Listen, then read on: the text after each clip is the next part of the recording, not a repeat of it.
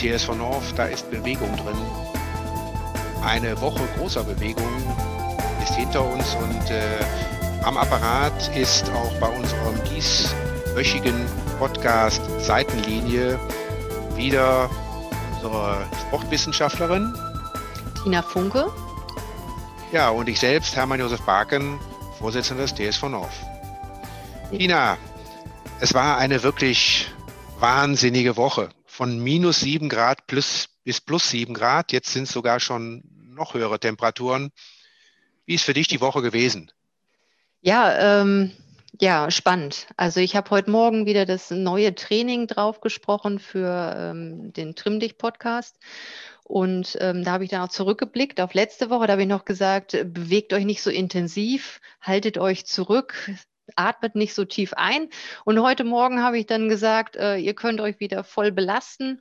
Ähm, ein Tipp war eigentlich auch noch, dass man vielleicht nicht dann geht, wenn es richtig warm ist, weil der Körper hat ja natürlich auch viel zu verkraften. Ne? Also von diesen kalten Temperaturen zu den warmen. Vielleicht geht man dann morgens oder abends, wenn es nicht ganz so warm ist. Also es ist nicht so einfach wegzustecken. Ja, und dann ähm, war ich, äh, es war windig, ich war auf dem Wasser, in dem Wasser, es war ziemlich kalt, aber ähm, schön. Kann ich nur sagen. Es kommt ja so einer, einer Häutung gleich quasi, nicht? Also wenn man jetzt mal so fast eine Woche oder noch mehr als eine Woche zurückgeht, da war man ja so mit den dicksten äh, ja. Kleidungen ähm, unterwegs und dann konnte man sozusagen so Tag für Tag ein Kleidungsstück mehr ausziehen ähm, in der Badehose können wir noch nicht rumlaufen oder im Badeanzug, aber zumindest kann man sich schon bei einem Spaziergang sehr leicht bewegen oder beim Laufen auch. Ja. Also ich glaube, der Sonntag, das Wochenende war wirklich sehr herrlich zum Entspannen auch, kann man sagen, nicht? Ja, das, das denke ich mir auch. Also jetzt ist eine gute Zeit, um endlich rauszukommen. Ja, wie, wie war es bei dir? Warst du auch aktiv? Ja, ich habe ähm, war, ich war auf den Spuren von Napoleon unterwegs. Ich äh, habe aus Anlass einer, einer Erledigungstour ähm, äh, Napoleon verfolgt, äh, nämlich entlang des Nordkanals. Okay, direkt hier in, in Neuss?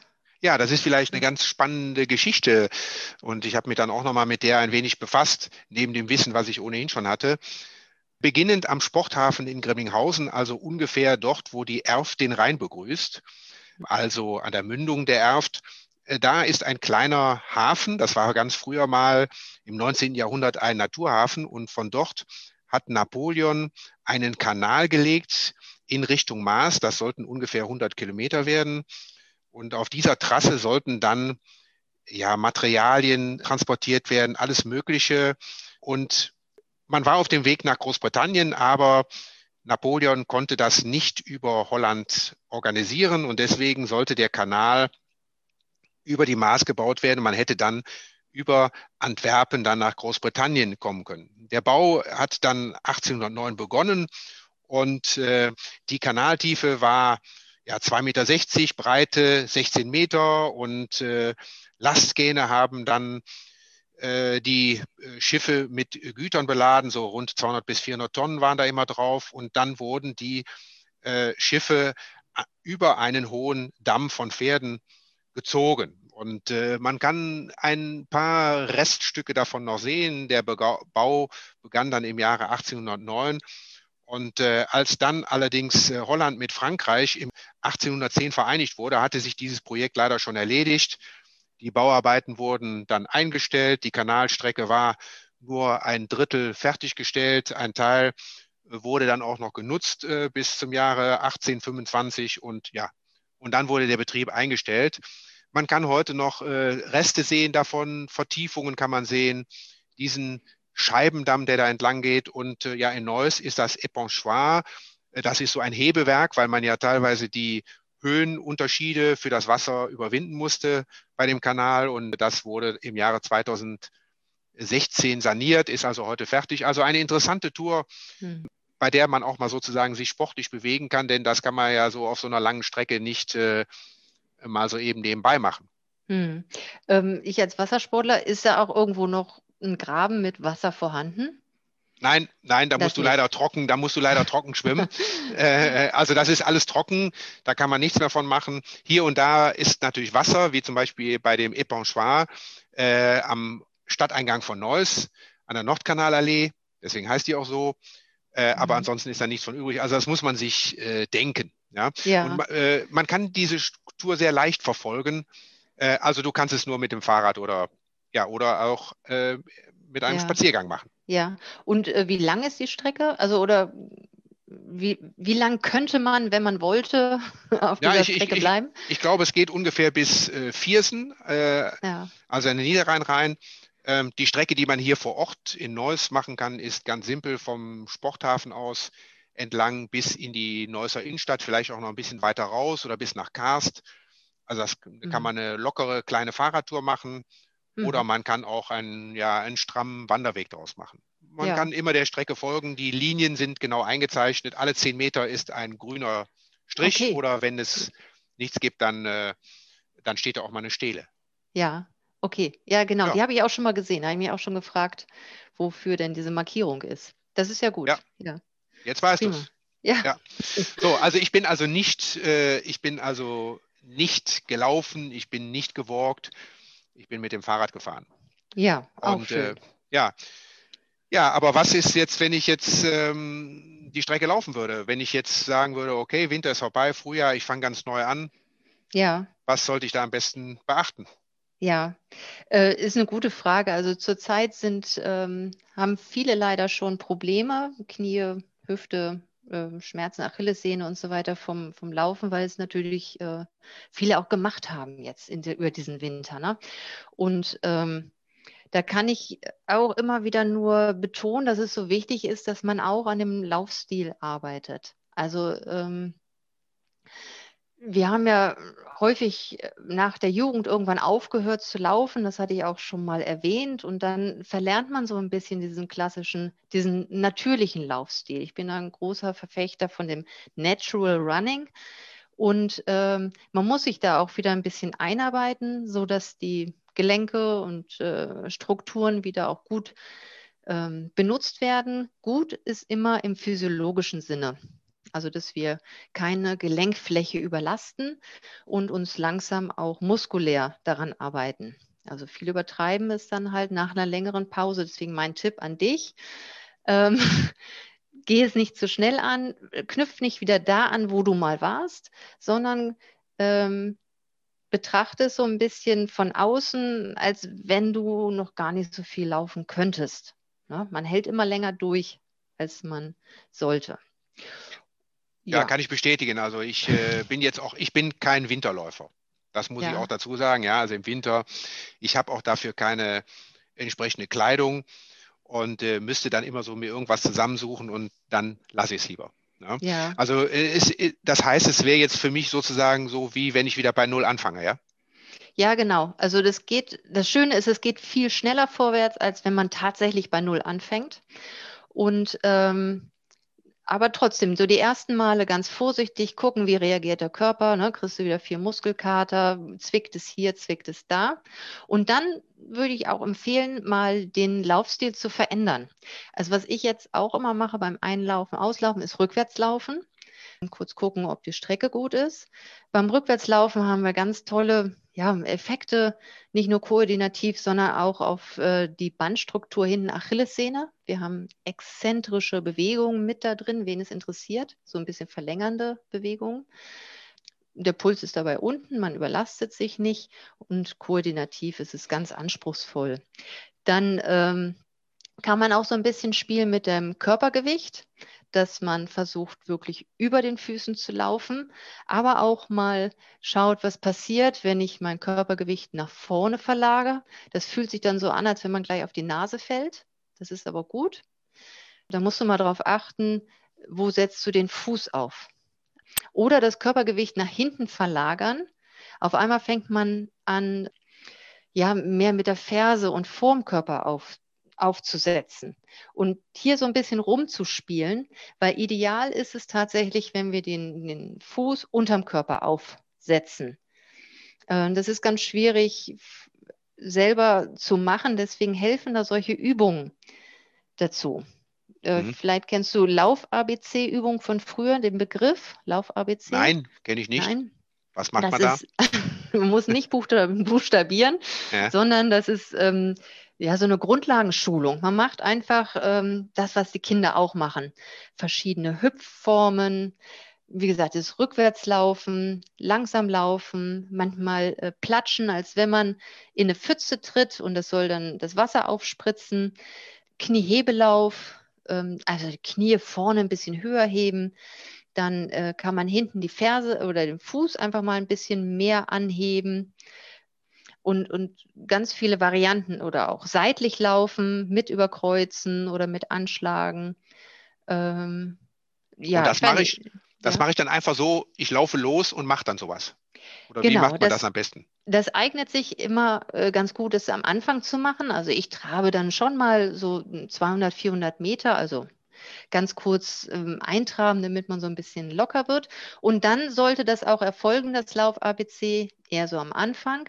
Wenn der Körper noch ganz frisch ist, ähm, Geist, Muskulatur, Energiereserven, weil in dem Moment haben wir die besten adaptiven ähm, Anpassungsfähigkeiten vom Körper, was Koordination angeht. Und danach gehst du in dein normales, lockeres Laufen über. Und das würde ich auch, ja, am Anfang, man kann es immer machen. Das mhm. größte. Problem ist wieder, dass es den Leuten peinlich ist. Aber da kämpfe ich ja drum, ja, dass wenn man so jemanden sieht, dass es äh, eher zum Mitmachen anregt. Ja, aber man kann das ja auch, äh, mir geht es oft so, dass ich äh, zu einer Uhrzeit laufe, wo ja gar keiner unterwegs ist oder wo nur ganz wenige unterwegs sind. Also meine Erfahrung ja. sagt mir eigentlich, äh, ich glaube, das gilt für viele, dass es so viele Läufer gar nicht gibt. Also wenn es ja nicht gerade am Düsseldorfer Rheinufer ist, eine Rheinpromenade, sonntags, mhm. nachmittags, so wie am vergangenen Sonntag, dann würde ich sagen, dann äh, kann man da ganz entspannt sich bewegen ohne große Zuschauer. Ja, genau. Und das vielleicht nochmal abschließend jetzt zu dem Technikthema ähm, Varianten. Das ist das eigentlich das äh, A und O. In dem Moment, man kann sich das auch vorstellen, wenn man einen Körper dazu bringt, äh, 30 Minuten oder auch länger, 60 Minuten, immer wieder über Asphalt zu laufen, genau die gleiche Stellung, ähm, das gleiche Tempo, dann passiert in der Adaption von dem Herz-Kreislauf-System passiert nicht viel Neues. Also das wird sich darauf einstellen, dass du eine halbe Stunde läufst, aber mehr auch nicht. Und auf der anderen Seite laufen wir immer mit ziemlich wenig Muskelkraft, äh, sondern viel auf den Gelenkflächen. Und da ist es einfach wichtig, dass wir ähm, viel Kraft aufbauen in den Beinen, Gesäß, im, im Rumpf, ähm, dass diese Schritte sehr elastisch sind und so weiter. Und das kriegen wir nur über Varianten rein. Mhm. Deswegen ähm, ist es ganz wichtig, dass man nicht in so einen Trott gerät was ja viele machen. Genau. Und wenn ich solche Sachen ausprobiert habe, kann ich die dann dauerhaft umsetzen? Oder warum mache ich mhm. das jetzt? Ist das nur sozusagen, um festzustellen, ja. welche Formen von Technik ich habe? Oder kann ich davon auch ein paar umsetzen, die mir sozusagen besonders gefallen oder die es mir leichter machen zu laufen? Ja, nee, das sollte schon regelmäßig sein. Es ist ein Irrglaube, dass sich äh, mehr so Einsteiger, Anfänger mit der Technik beschäftigen müssen sondern es ist eher so, dass äh, gerade die Fortgeschrittenen, je mehr ich laufe und je effektiver und schneller ich laufen will, desto wichtiger wird tatsächlich die Technik. Auch hier kann man sich vielleicht wieder vorstellen, wenn so ein Einsteiger zweimal in der Woche für eine halbe Stunde laufen geht, macht er, jetzt ich sag's mal extrem, macht er nicht so viel kaputt, als wenn sich ein fortgeschrittener Läufer wirklich äh, viermal die Woche für 60 Minuten läuft. Also die Belastung ist natürlich für das ganze Körpersystem wesentlich höher, wenn ich auch mehr Zeit damit verbringe. Und ähm, es gibt also viele, ja, es gibt viele fortgeschrittene Läufer, die dann irgendwann Probleme kriegen. Schienbeinkantensyndrom, das ist eine Entzündung vorne im Schienbein oder Achillessehnenprobleme, Kniebeschwerden oder sowas. Und die sagen dann, aber ich mache das doch schon seit zehn Jahren. Da kann ich immer nur sagen, ja, der Körper ist geduldig. Ja, ähm, wenn irgendwas schief läuft, dann versucht er zu kompensieren. Wir haben, wenn, wenn äh, Knochen dabei ist oder, oder Knorpelschichten dabei involviert sind, haben wir nicht gleich Schmerzen, sondern das dauert, bis da wirklich Abnutzungserscheinungen sind und dann kommen erst die Schmerzen und Entzündungen. Deswegen ist es ähm, gut, wenn man es gar nicht erst äh, wartet, bis es einem nicht so gut geht, sondern von Anfang an, also wenn du jetzt wieder startest mit dem Laufen, von Anfang an dich immer um, um Technik oder um diese Flexibilität bemühst. Also mhm. immer. Es hört ja. nicht auf. also so wie du es jetzt gerade schilderst, kann ich das ja auch intuitiv machen oder gibt es da nochmal ja, noch so ein paar Lern, Lernübungen oder wo ich das nochmal nachlesen kann oder, oder sollen wir einfach ja. nur jede Woche drüber sprechen hier? ich spreche sehr gern mit dir darüber. Ja. Gehört auch mit zu einem meiner Lieblingsthemen. Also ja. es gibt immer ganz viel auch äh, bei YouTube, wenn man es da eingibt, ähm, Lauf ABC. Aber ich stelle mir tatsächlich vor, dass wir auch über den Verein mal ähm, so einmalige Angebote machen in diesem Jahr. Müssen wir nochmal genau besprechen, ob man das mal machen kann im Stadion, wie das wieder geht, dass man dann tatsächlich auch mal solche Übungen eins zu eins vorstellt. Also es ist immer was anderes, ob einem da jemand auch mal drauf schaut. Ähm, da können wir bestimmt mal was machen jetzt. Mhm.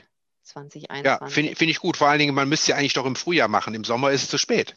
Ja, ja. Oder? Also ich denke mir, wir können loslegen, so wie wir dürfen. Mhm. Aber da müssen wir jetzt noch ein bisschen abwarten, glaube ich, bis es dann ja. endlich soweit ist. Ja. Ja, genau. leider. Leider. Ja, leider. Ja.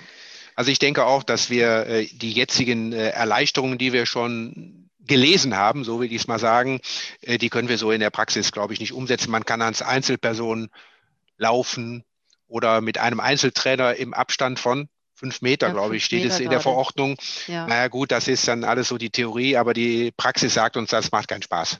Ja, genau. genau. Also müssen wir noch ein bisschen abwarten. Ja. Aber es wäre gut, wenn du das anbieten könntest oder jemand anders, ja. dass man so ein bisschen noch ein paar technische äh, Kniffe lernt. Ja, und das einfach mal gezeigt kriegt, ne? Also ja. denke ich mir auch. Und wenn ich dann weiter bin, wenn's, äh, wenn wir dann sozusagen in die nächste Phase kommen, also wenn ich jetzt so langsam Woche für Woche besser werde, dann gehöre ich irgendwann zu den Fortgeschrittenen, oder? Ach, das bist du jetzt schon. Ja, da, danke, dass ja, du mich so motivierst. ähm, genau. Ja, unter Einsteiger verstehe ich wirklich so Leute, die, sagen wir mal, ein, zwei Minuten am Stück laufen können. Dann dann einfach aufhören müssen, weil die Atmung nicht mehr mitmacht. Das sind für mich so mhm. Einsteiger. In dem Moment, wo man eine halbe Stunde lockeres Tempo durchlaufen kann, dann, ja, dann ist man schon, hat man schon so eine Grundlage, da kann man dann schon ähm, variieren. Also ich variiere eigentlich jedes Training. Das ist immer meine, mein großes Ziel. Wenn ich irgendwann mal so einen lockeren Dauerlauf gemacht habe, 30, 40 Minuten, dann muss meine nächste Trainingseinheit anders aussehen. Da kann ich dann zum Beispiel sagen, okay, ich laufe mich erst ein, dann gebe ich mal für 15 Minuten Gas, also gleichbleibendes Tempo, nicht lossprinten, weil das halte ich dann auch nicht durch, sondern einfach ein höheres Tempo als beim Dauerlauf und dann wieder schön 10 Minuten austraben. Das gehört immer dazu. Mhm. Mhm. Dann muss der Körper sich nämlich anpassen, mehr Kraft bilden, also die Muskulatur muss mehr Kraft aufbauen und ähm, es werden Energiedepots bereitgestellt. Also es passiert ganz viel auch in der Muskelzelle. Und dann, was mache ich im nächsten Training? Im nächsten Training muss dann ein ganz langsames und nochmal ein längeres Tempo sein. Das kann doppelt so lang sein wie so ein Dauerlauf. Wenn ich jetzt also 30 Minuten Dauerlauf mache, dann ist mein langsames Training, wenn ich dafür bereit bin, 60 Minuten lang. Aber immer so, dass ich mich ganz entspannt unterhalten kann, fast so wie wir zwei jetzt. Mhm. Das wäre dann ein gutes, gute Maßnahme. Auch hier passiert ganz viel im Körper. Zum einen wird der Fettstoffwechsel optimiert.